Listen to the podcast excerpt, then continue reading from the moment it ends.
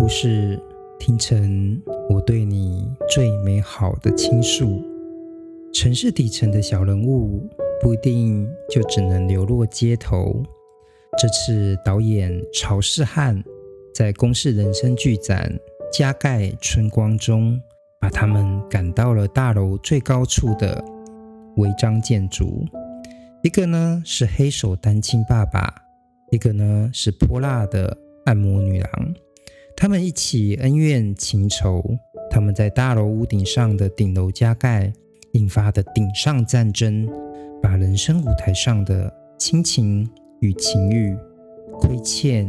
与金钱演得淋漓尽致。今天呢，在他们的人生，我们的故事这个企划中，一样是邀请到我的好朋友吴泰任导演，一起来聊公视人生剧展。加盖春光这部作品。Hello，舞蹈。Hello，谢老师好。嗯，舞蹈这次的片子就是《加盖春光》，是您选的片子。那你自己看完之后，给这个影片第一个感觉是？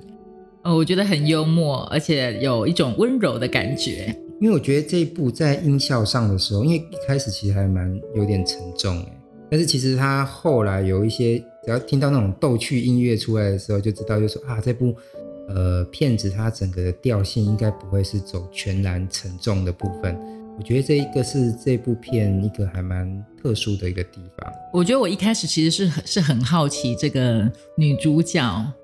那她这个《熟女养成记》这么有名，然后我就会觉得啊，好想看看她其他的作品。嗯，因为呃，这个女主角她本身在剧场是非常有名的一个演员嘛。嗯。那后来她转战到这个电影或是这种戏剧方面的，就影视类的，其实成绩也还蛮不错的。然后这部片它是在二零一六年嘛，所以你可以看到就是。跟现在比起来，因为现在我们录这一集的时候已经是二零二一年了哦。其实他这五年中的一个成长，其实可以看到一个曲线。相信这个听众一定会在这这个看这部片，或者听我们这一次对谈当中，会有一些也有属于他们自己的看法。今天我们一样透过三个重点来谈《加盖春光》这部片。第一个重点是好男好女不打不相识。第二个重点是拜德的翻转，第三个重点是最落魄，但也是最好的时候。最后呢，我们一样来会玩一个塔罗牌的游戏，我们就来算算由左中华所饰演的魁首，跟谢盈萱所饰演的双双在故事外的未来。也欢迎各位听众订阅、点赞跟分享。听见你的好，欢迎来到听见你的好，让一首诗、一个故事、一场电影，也能听懂你的生活。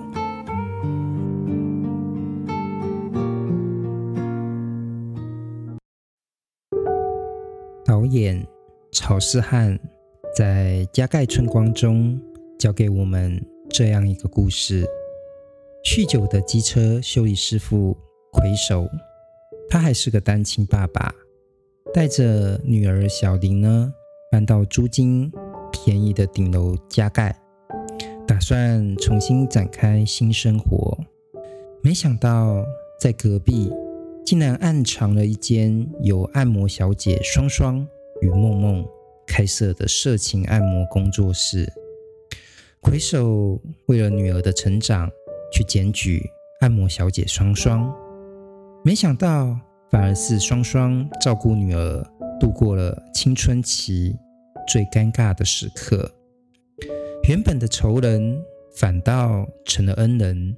魁首与双双道了歉，也要道声谢，答应帮双双找三个客人。魁首这才慢慢发现到，原来双双跟自己都是天涯沦落人，仇人变成了恩人，而恩人呢，还会变成彼此取暖的恋人吗？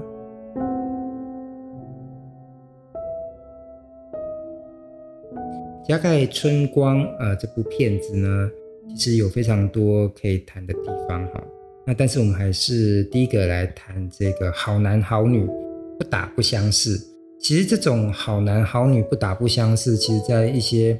蛮多的那种恋爱型的片子哦，特别是那些偶像剧，常常会出现。不过今天有一点呃情境上的一个变化，他从那种校园换到一个。社会现实当中的比较低层的角色，嗯，对，其实也有一个很有趣的一个发展，因为它是设定在顶楼嘛，因为顶楼加盖，然后它那个房子就分租，那当然是因为分租嘛，所以它的那个墙是很薄的，所以刚好就会有一个声音上的一个干扰，那两两组人嘛，就发生了一个冲突。对，我觉得这个戏剧性是呃很有趣的一个幽默元素。那永远看不腻哈，就是这种运用，只要用有这样的一个故事结构，就是会让人家很想看下去。嗯，那我但是我觉得这个故事它的设定，嗯，会让人家又一个比较亲，又又又有另外一种耳目一新的感觉，是因为他是单亲爸爸，然后他是为了女儿的纯洁，嗯，而想要赶走隔壁的这个色情按摩店小姐的这样的一个故事，嗯嗯，那你就会有一种好奇感，以及这个。这个人物，这个人物的设定就蛮趣，蛮有趣味性的。嗯，因为其实看这部片的时候，我都有一种很熟悉的感觉。因为如果呃观众们有进去这个片子看的话，你会发现它的一个城市的一个空间，它的纹理感其实非常就是很明确，就是新北市。然后新北市，然后因为特别是影片当中的一个部分，就是说他说要去三重啊。然后他有在那个桥面上就开车或是送货，其实那很明显应该就是确实是三重或者是新庄一带，因为我老家就在新庄啊。哦，难怪你很熟的感觉。对，就就成长就是那样个空间，特别是所谓的顶楼加盖这件事情，我真的是非常有感触诶，因为呃，我就记得我小时候的时候啊，就去念国小嘛，那我们老师都会开那种课后。导班就他自己开的小补习班。我印象中有一次，我就去一个老师的一个课后辅导班，就是在那种老旧社区上，你就要一直爬爬爬爬爬爬到顶楼，确实是一个顶楼的一个加盖的地方去跟老师上课。那其实我自己新庄的老家也确实是因为我家是三楼，但是那整栋是四楼，那四楼的人就也把楼上就。做一个加盖这样子，所以那种屋顶上的世界的感觉真的是很，我觉得是有很新北市的感觉，就是特特殊的一种生活方式。那必须要讲一件事情，所以我就看那个影片一开始的时候，我非常有感触的，就是左中华他不是要带着那个搬家工人就搬那个床嘛，那搬家工人就很生气，就说你你这个就超过我们说的楼数了，你要加钱，因为。为什么会那么累？因为就是没有电梯，所以其实这一个是属于新北市一个生活情境上的一个课题。因为那种老旧的房子，大约都会是在约一九七零年代左右的时候盖的。那那时候北上打拼的人，就像我爸爸，他们就会买这种房子。但是呃，时间会不等人，所以你可能二十岁买这个房子。那你会陪他，就是三十、四十、五十，你渐渐老的时候，膝盖就 会有个巨大的负担，所以这种社区后来就会慢慢的老龄化，甚至到没人，因为大家就要搬到那种有电梯的嘛。所以其实我看到这个还蛮有感觉的，对对，因为我自己之前租房子也都是租顶顶楼加盖。你在台北念书的时候？对啊，然后因为我就想说，呃，顶楼加盖，因为是呃六楼，那那个。嗯就是有健康身体，年轻力壮，对，因为因为我就想说，因为我很懒惰运动，如果我住顶楼加盖，我还可以运动一下。所以我在看这个影片的时候就，就就特别有感觉，而且我真的也有那种，哎，我在写地址的时候，我就一直在想，哎，我到底要写六楼还是五楼？就是真的有他这里头的，对，就信要怎么寄到你你这个的地方？如果是念书的话，还可以写学校地址，因为有时候有一些系所。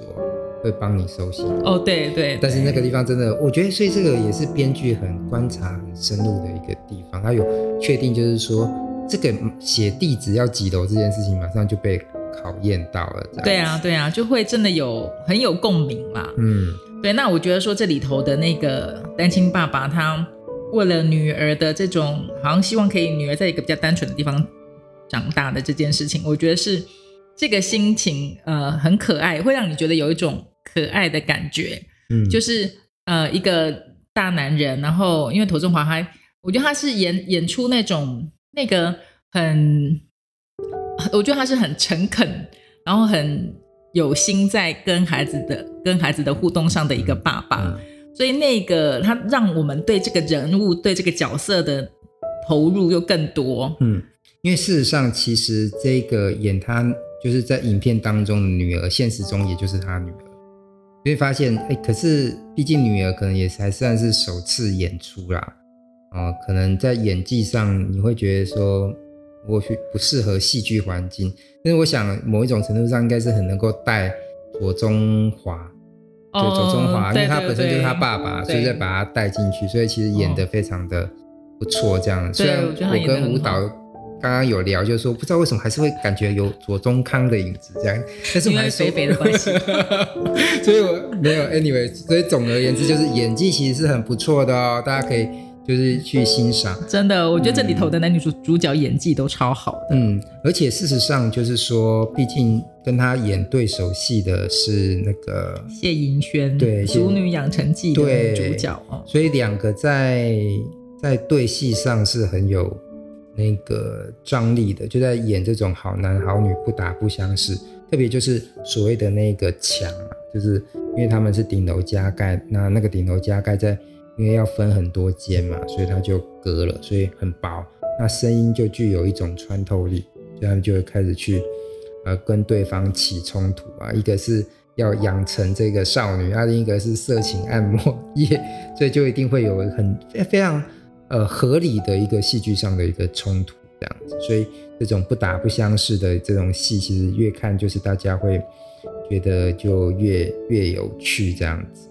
对，但是我我我觉得我常常会觉得很有趣，就是说，呃，像这种你先让他让彼此有个坏印象，好像先吵架，然后才后面发现哦，原来你也有好好的地方，然后就两个人相爱，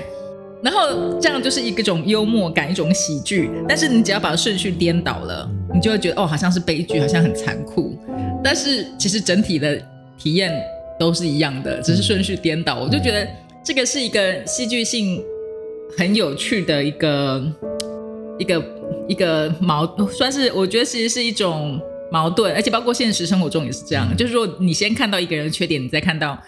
一个人的优点的时候，你好像觉得哎，这个点也不错嘛。嗯、然后 然后接着，但是如果顺序颠倒，你就会觉得说啊，有他原来都是假的，或者什么之类的。嗯，对，对我觉得这个很有趣。嗯、这就是刚好就是接着我们谈的就是第二点，就是拜德的翻转，就是。其实有时候片子里面当中的人物都会去做一些违背常理道德的事情，比如说这个单亲爸爸为了要呃这个照顾他的女儿不要被这些色情资讯污染，他就跑去警察局就告状嘛。啊，可是呃就是然后甚至是会做一些什么说呃那个色情按摩女郎她得菜花，所以大家不要去，种种就让她。生意就这样子一落千丈，那其实这些就是属于这种，呃，就很像张爱玲说的，诶，张爱玲说每个人都会有一点小奸小恶，就这世界上的人没有全然的坏，或是全然的好，其实我们每个人都在这种中间地带在游移，这种小奸小恶。其实我觉得那个小奸小恶其实还出现在一个人身上，诶，就是演那个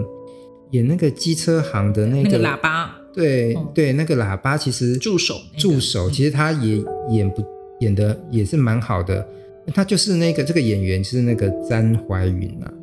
詹怀云，我其实我对他蛮有印象的，因为呃我之前就是跟他拍的一个电影有一个讲座上的一个合作，就那个就是行动代号孙中山，那阵子那这这那部片。也算有一阵子是在那个捷运地下有做一些广告，然后我那时候就看这部片的时候，我就特别印象里面的一个青少年演员就是詹怀云，我就觉得说，哎，这演的不错，哎，蛮适合他那个角色。那今天回来这个加盖春官又有点他乡遇故知，又看到他，就认真觉得就是说他很适合演这一种年纪的的戏，然后就会觉得就是说，确实每个演员他在一开始起步的时候都有一个对应的一个角色。听说当年他在演那个行动代号孙中山那个戏的时候啊，他是通过那个就是导演是易智言，他是通过千人海选，选什么选只能选千人当中选九个。就是素人，然后是属于十二到十八岁的。那时候我就觉得他嗯很适合这个。那今天在跟这个我们的这个戏精，就是金钟奖影帝吧，左中华在对戏的时候，还是有他一个能够对应上的一个一个地方在。我觉得有，我觉得他他嗯，在这种实力派的。妥中华旁边还是，我觉得是还是蛮有魅力的一个角，嗯、把那个角色演得蛮有魅力。因为他们有一个很重要的冲突戏，就是说，就是我们刚刚谈的那个小奸小二嘛，他就是因为他演的角色就是喇叭，他就会要助学贷款，虽然不知道是真的还是假的啦，他就去偷那个什么好的一个机机车的电池，然后用坏的去给人家装，然后他把好的就就骗走。其实他那时候有一个。对手戏演的就是跟左中华，就是说，其实我也是逼不得已的。其实那种，呃，我觉得他能够去撞击左中华所饰演的那个黑手，他生命中的困境，因为他本身是之前就是有三个机车行嘛，结果因为喝酒喝到就是手都发抖了，所以三个机车行都败掉了，就这样的一个一一种状况，这样子，我觉得他。用这个方式是刚刚好去撞击那个左中华自己过往的那个，也是有一个叛逆时光，所以在这边有就这边就是刚好就是我们在谈的拜德的翻转这件事情，这时候左中华就要面临一个选择，他到底要不要去揭发他，揭发他嘛，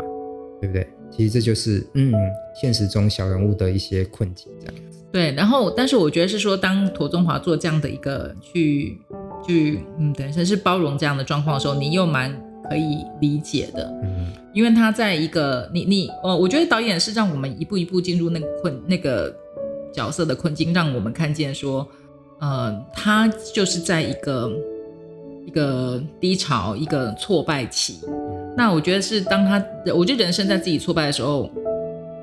但是你又可以知道说他有一个温温暖的心，所以。呃，他的挫败感是可以让他比较容易同理别人，嗯，所以就可以去，就我们刚刚谈的拜德的翻转，就是说，哎，偷东西是不对的，把坏的东西当成好的东西卖了，绝对是不对的，对不对？对。可是，在那个情境脉络当中，他好像又被理解，暂时的合理了，这样子。所以，其实这也刚好回到这个影片当中的一个空间，就是违章建筑。违章建筑是好的还是不好的？是不好的，可是小人物要要怎么样在台北生活呢？新北市生活呢？所以以前我们不是都会讲说长安居大不易嘛，就是说，嗯、呃，古代的长安是不，因为它可能呃社会经济的条件非常高，你是不太能够去住那边的。但是你一定要在这边住，然后求得一个生存位置的时候，你刚好只好去住那个顶楼加盖嘛。所以违章建筑又让你能够继续活下去，虽然它是不好的，但是我们又好像别无选择。所以这个空间好像或者你的情境也让这个违章建筑又变得好像又属符合人情。所以在城市当中就是有那么多的摩擦嘛，或者说彼此的那个挣扎的困境，就好像那些挣扎又可以让原本那个是非黑白的那个。那么决然的那一条线，又挤出了一个暧昧的空间，这样子。我觉得这里面呃最有意思的，我觉得是那个翻转是呃庹宗华他这个单亲爸爸呢，他为了要赶走那个按摩女女郎，就散播谣言。嗯、对，那这种散播谣言的时候，你又觉得，哎，他其实是在做一件还还蛮卑劣的事情。嗯，但是你又觉得很很能够理解他。就是你可以理解一个单亲爸爸，然后疼小孩，然后希望小孩的那个那个心情特别能够理解，嗯、所以那个那个他做这样子的其实是违法的事情，你还是觉得可以理解。然后，但是后来他愿意，他想他发现啊，他其实原来是好人啊，帮助他女儿啊什么，嗯、他又想要诚心道歉的时候，又去在路上帮他拉客。嗯，觉得那个设定超好玩的，就是要帮他拉三个客人当做陪产，就、啊、是这个，特别是三这个数字很奇怪哦，在任何的剧本当中，一定是因为我们常常讲，因为很重要。说要说三次，对，对，对，所以在戏剧设定上也常常哦，如果这件事情你要做什么样的呃呃报答，或者说呃你帮助什么样的，通常这个这种典型的故事都是会说你在路边帮助了一个人，然后这个人结果居然是一个落落难的神明，他就会感谢你，就会满足你三个愿望，嗯、一定都是三个，很奇怪就是三个，对，三是非常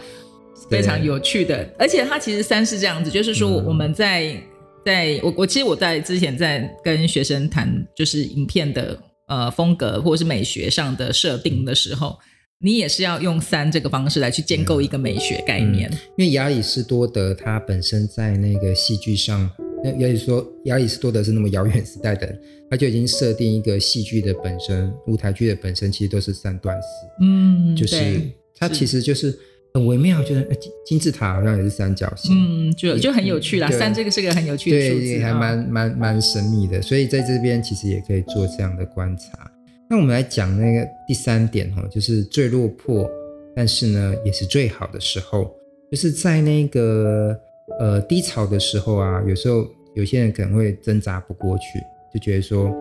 生命是无可呃可能再翻转的。其实有时候。或许我们也可以去享受一下低潮，因为低潮的时候，可能生命会变得比较漫长。因为痛苦的时候总是比较漫长。因为这个比较漫长的时间感当中，你怎么样去面对它？我看到这边的时候，我就会想到那个一出日剧，哎，我年轻的时候看的一出日剧，日剧就是那个长假。哦，对对，长假 就是那个木村拓哉，有名的。对，它里面就有一段台词，我也很喜欢呢。他就说。其实那个木村拓哉在长假里面演的角色，就是一个在钢钢琴比赛当中找不到肯定的一个年轻的钢琴家，但是他也只好屈就在那个钢琴补习班里面去授课，就有点稍微郁郁不得志吧。哈，可是呢，后来他跟那个就是也是阴错阳差嘛，有个人搬进来跟他一起住。然后他们就这段时间好像一起度过那个生命的那些低潮期。那里面有一句台词我很喜欢，他说：“或许你在生命中非常的，就是是低潮，但是或许你可以把它当成是一个长假，一个漫长的假期，不用那么的赶哦，你可以慢慢的就享受这一段时光。我觉得这种情绪上的一个转换，其实我也觉得蛮好的。那在加盖春光这边，其实也是有这样的一个。”特质嘛，就是左中华的这个角色，你看他，他因为酗酒，原本的三间机车行都没有了，真的是。然后老婆也跑了，老婆又跑，眼看他楼起，又眼看他楼塌，那现在他又搬到顶楼的 违章建筑，要抚养自己的一个一个女儿，这时候确实是他一个生命当中最落魄的时候，但是也因为他能够去活在这段时间当中，他没有去退缩。虽然他可能很鲁莽啊，或者说很多事情没有处理得很好。比如说，他就说，那里面有一个桥段我也蛮喜欢，他就会讲说，他就问女儿说，那我们要到底要怎么送东送东西给女生这样子？因为要跟隔壁的那个那个双双双双和好，说他也会那个。可是我觉得他就是很能够活在那个里面这样子。我呃，其实在，在呃。低潮或是生命遭受很大的挫折的时候，那是一种疼痛的感觉，心中会有一种痛苦。但是这种痛苦呢，呃，反而会让你对生命有感觉。嗯，那当你对生命自己的生命，哦，我原来我有，就是我这个这个我活着的这件事情有经历痛苦的时候，你你其实是会对活着的这件事情有感觉，因为你要挣扎，你要去努力这样。但是同时，我觉得它确实也会带来一个另外一个是你更能够去同理别人，更能够去感受也身一样身在困境之中的人。对，所以我觉得那种因为这样子的一个同理，反而会让人比较能够把心打开。对，所以这里头的这个单亲爸爸，他后来跟这个按摩女女郎。就是变成呃诶变成了他们的爱情故事。嗯，其实这个也还蛮合理于就是那个这个这个内在的这个你你会比较容易在痛苦的时候，其实会打开，然后比较容易打开，然后相濡以沫的那个情境。嗯、那我就会想到说，那个贾伯斯也是在他超低潮被苹果赶出来的时候遇到他的老婆。嗯 他也是说那是他生命最好的时刻 所以各位就是听众，如果你现在生活是非常的低潮的时候，其实就是可以试着就也该看看这一部片子，就是说，哎，其实低潮的时候也有他可以就是生活的一种方式，也可以去试着去享受它，或者是去面对它，就不用轻言的，就是去放弃，因为总有一个力量会放在那边，你会找到那一个种子的哈。所以我就觉得说，因为正是在最落魄也是最好的时候，他这部片里面可能在基于这个观念的时候，我也觉得你也可以回去再去看一下那个里面的台北空间或者是新北市的那个空间哈，就是说，如果你以那种欧洲啊，哦或是日本啊的那种街景回来看这个新北市的时候，你会觉得说这个地方好像有点杂乱，就是很多。建筑物穿插违章啊，或是广告啊，不断广告牌子不断的蔓延。可是我觉得导演在这部片当中做了很多的那些空镜头。所谓空镜头，就是可能单纯就只是拍一个角度的一个一个新北市的一个城市空间的一个一个凝视的一个镜头嘛。那其实你会发现看久也觉得嗯也不错，因为这就是我属于我们活着的方式。哎，就特别他有时候他会常常去拍那个。呃，比较高楼层的一个角度。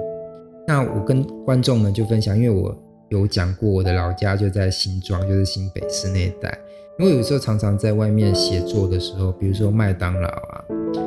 二楼啊，我常常也是在那边写一写的时候，就看一下那个窗外。因为通常麦当劳有一个好处就是都有落地窗，这时候你有个比较大的一个视野，你可以去看新北市的天空，你会发现其实它也有属于它自己的美感，就是说。虽然是很窄小的空间，但是可能还是会有人放一个盆栽啊，一个绿树它可能会生长啊，或是天空有时候会有那种赛鸽的 鸽子啊，或是鸟啊，就是盘旋在那个天空当中，在很狭小的那个天空当中，还是会有一个可以活的一种方式。哦，这我觉得说他在这个呃镜头安排上的时候，我觉得还蛮喜欢的，特别是那个好看的部分，我还很喜欢一个就是。有点快要接近结尾的时候，就说他们要，呃，当然都被检举了嘛，违章建筑还是被检举的，所以他们要必须搬走。那其实它呼应了一开始的片子，就是很努力的要把那么重的床从一楼搬到最顶楼的那个地方。那结尾的地方就是要，那又要怎么把这个床就带下来？那就升起了一个巨大的那个机具怪手，就把那个床从空中慢慢的这样子掉了下来。其实这也是一个。蛮有魔术感的一种超现实感的一种一种空间呢，就是影片空间，我还我还还蛮喜欢那那个段落的。哦，对，那个画面很有一种独特的，嗯、会一某种视觉上的感受，一种呃，因为那个床床其实是一种你可以安睡在安稳的睡在上面，所以它其实也是去让我们对于说，哎，那个安稳的感觉。然后它是在一个浮动当中，然后没有没有着，还没有着落，嗯，对，但是但是他们好像已经剧中的人物已经可以安然的去接受这种漂浮感，嗯、然后这种还无着落的感觉，嗯。我们看到这个镜头，第一个就想说，哦，成本应该下很重哦，要请那台那个那么巨大的吊吊机，就只为这个镜头。我觉得，首先第一个成本应该对，哦，对啊。第二个，其实我看到那个床，我也会想到我自己写的一个小说，哎，因为我曾经就是呃写了一个小说叫做《只声诺亚》，后来就得到了那个呃新北市文学奖的一个小说奖，叫《只声诺亚》。我也是写这种顶楼加盖违章建筑的故事，那我其中就设定也是一张床，我就说这个故事为什么叫做只声诺亚？我这个诺亚很好玩，因为诺亚就会想到诺亚方舟，对不对？对。可是我的那个诺亚的亚故意用女部，我要写的是一个女性的诺亚。对，然后我那个顶楼加盖的故事是一开始的第一颗镜头是第一场戏，就是诺亚哦，她是一个也是女大学生，不过她已经毕业了。她是从乡下来台北嘛，可是她觉得她可能还想要在台北多试一下，所以就故意稍微有点延毕啦。然后她这时候她就开始去做那个首饰，首饰的那种做首饰的工作。那问题是。他怎么去住呢？所以他就故意去买一个很厉害的那种大床，因为有些床下面是可以可以有那种收纳感的，所以他觉得那一张那一张他的床是非常大的一张一张床。但是其实我是呼应的，就是神话当中的诺亚方舟，哦、所以对啊，就我觉得看这部片的时候，觉得哎，刚好跟我那个小说就有一点、哦、有一点呼应这样子。哦、对对对对，哦。这也是你，因为你有时候看一些纪录片，也会去记载那种台北年轻人怎么在台北念大学，因为有些人并不是台北人啊，对啊，所以他们都要住在很小的房子里，所以那些那种幽闭啊，或者是想要呐喊的那种感觉，其实在这部片当中，其实你也可以感觉得到。可是你一想要呐喊的时候，你可能就吵到隔壁了，对，所以我觉得台北市这个。或者新北市，它确实是在电影取材上，在你要建构那种比较呃幽闭啊，或者是比较挫败感比较重的那种角色的时候，城市有时候是一个。很好的场景，对，呼应这种心情的场景。嗯、OK，最后我们来算算塔塔罗牌，就是听众们都很喜欢这个活动。那舞蹈，我也很喜欢。对，舞蹈，呃，你要不要讲一下你想算的是什么？我当然就是要算男女主角两个人关系后来怎么发展啊。然后那个男主角有没有重新站起来，又有三家那个机车行之类的。对对对，所以我就针对舞蹈这一个题目，我就是。就认真算了一下塔罗牌，就算出这一张牌，就是就是那个藏石，藏就是墓葬的葬，嗯啊、呃，就是在这个牌面上哈，就是有一个人呢，就抱着十根的这个木杖，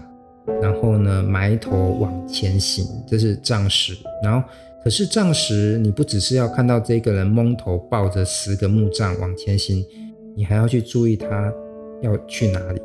其实你远远可以看到，那是一个什么高楼？房子，嗯，房子高楼。其实这个这个牌也算是很能呼应左中华的诶。为什么？因为其实就是他未来他很想要去重新再站起来嘛。嗯、特别是他情感上好像已经有一个，就是有一个很暧昧的一个归属，就是那个双双，就是那个按摩色情按摩女郎这样子。其实他。在他应该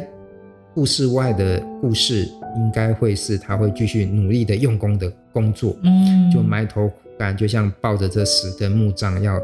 达成他盖一个属于他自己房子的这个梦想，嗯，所以这是一个非常很容易理解的牌哈。所以你会发现，你看这个角色，因为在塔罗牌的世界里面，木杖其实就代表火，火焰的意思。那所以你看这一个角色，他穿的衣服就是橘红色，他可以就可以凸显说这个角色或是左这一张牌所代表的那个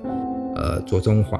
在故事之外会是一个很努力达成梦想的人，特别是他有信诺的跟双双说，我可能会养你，我我要养你一辈子，这个他是一个很努力的，一个很容易理解的一个牌面，算是一个很不错的一个。一个一张好牌这样子，对。那我们其实呢，我看到这盘一张这张牌的时候，其实又会想到一个时下